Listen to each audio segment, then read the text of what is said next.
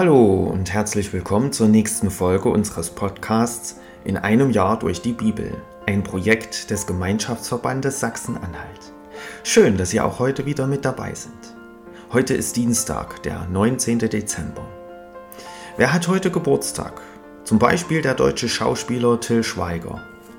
In den 1990er Jahren wurde er bekannt mit Filmen wie Manta Manta oder Knocking on Heaven's Door.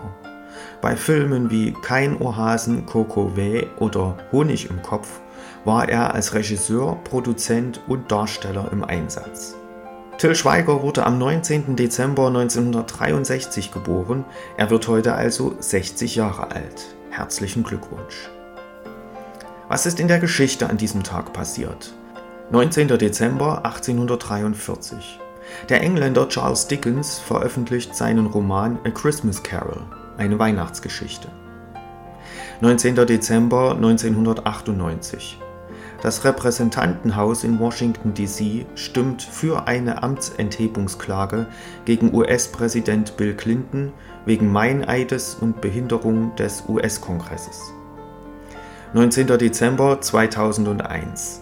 In der Mongolei wird ein Luftdruck von 1085,7 Hektopascal gemessen. Das ist der höchste jemals registrierte Wert. Und 19. Dezember 2016.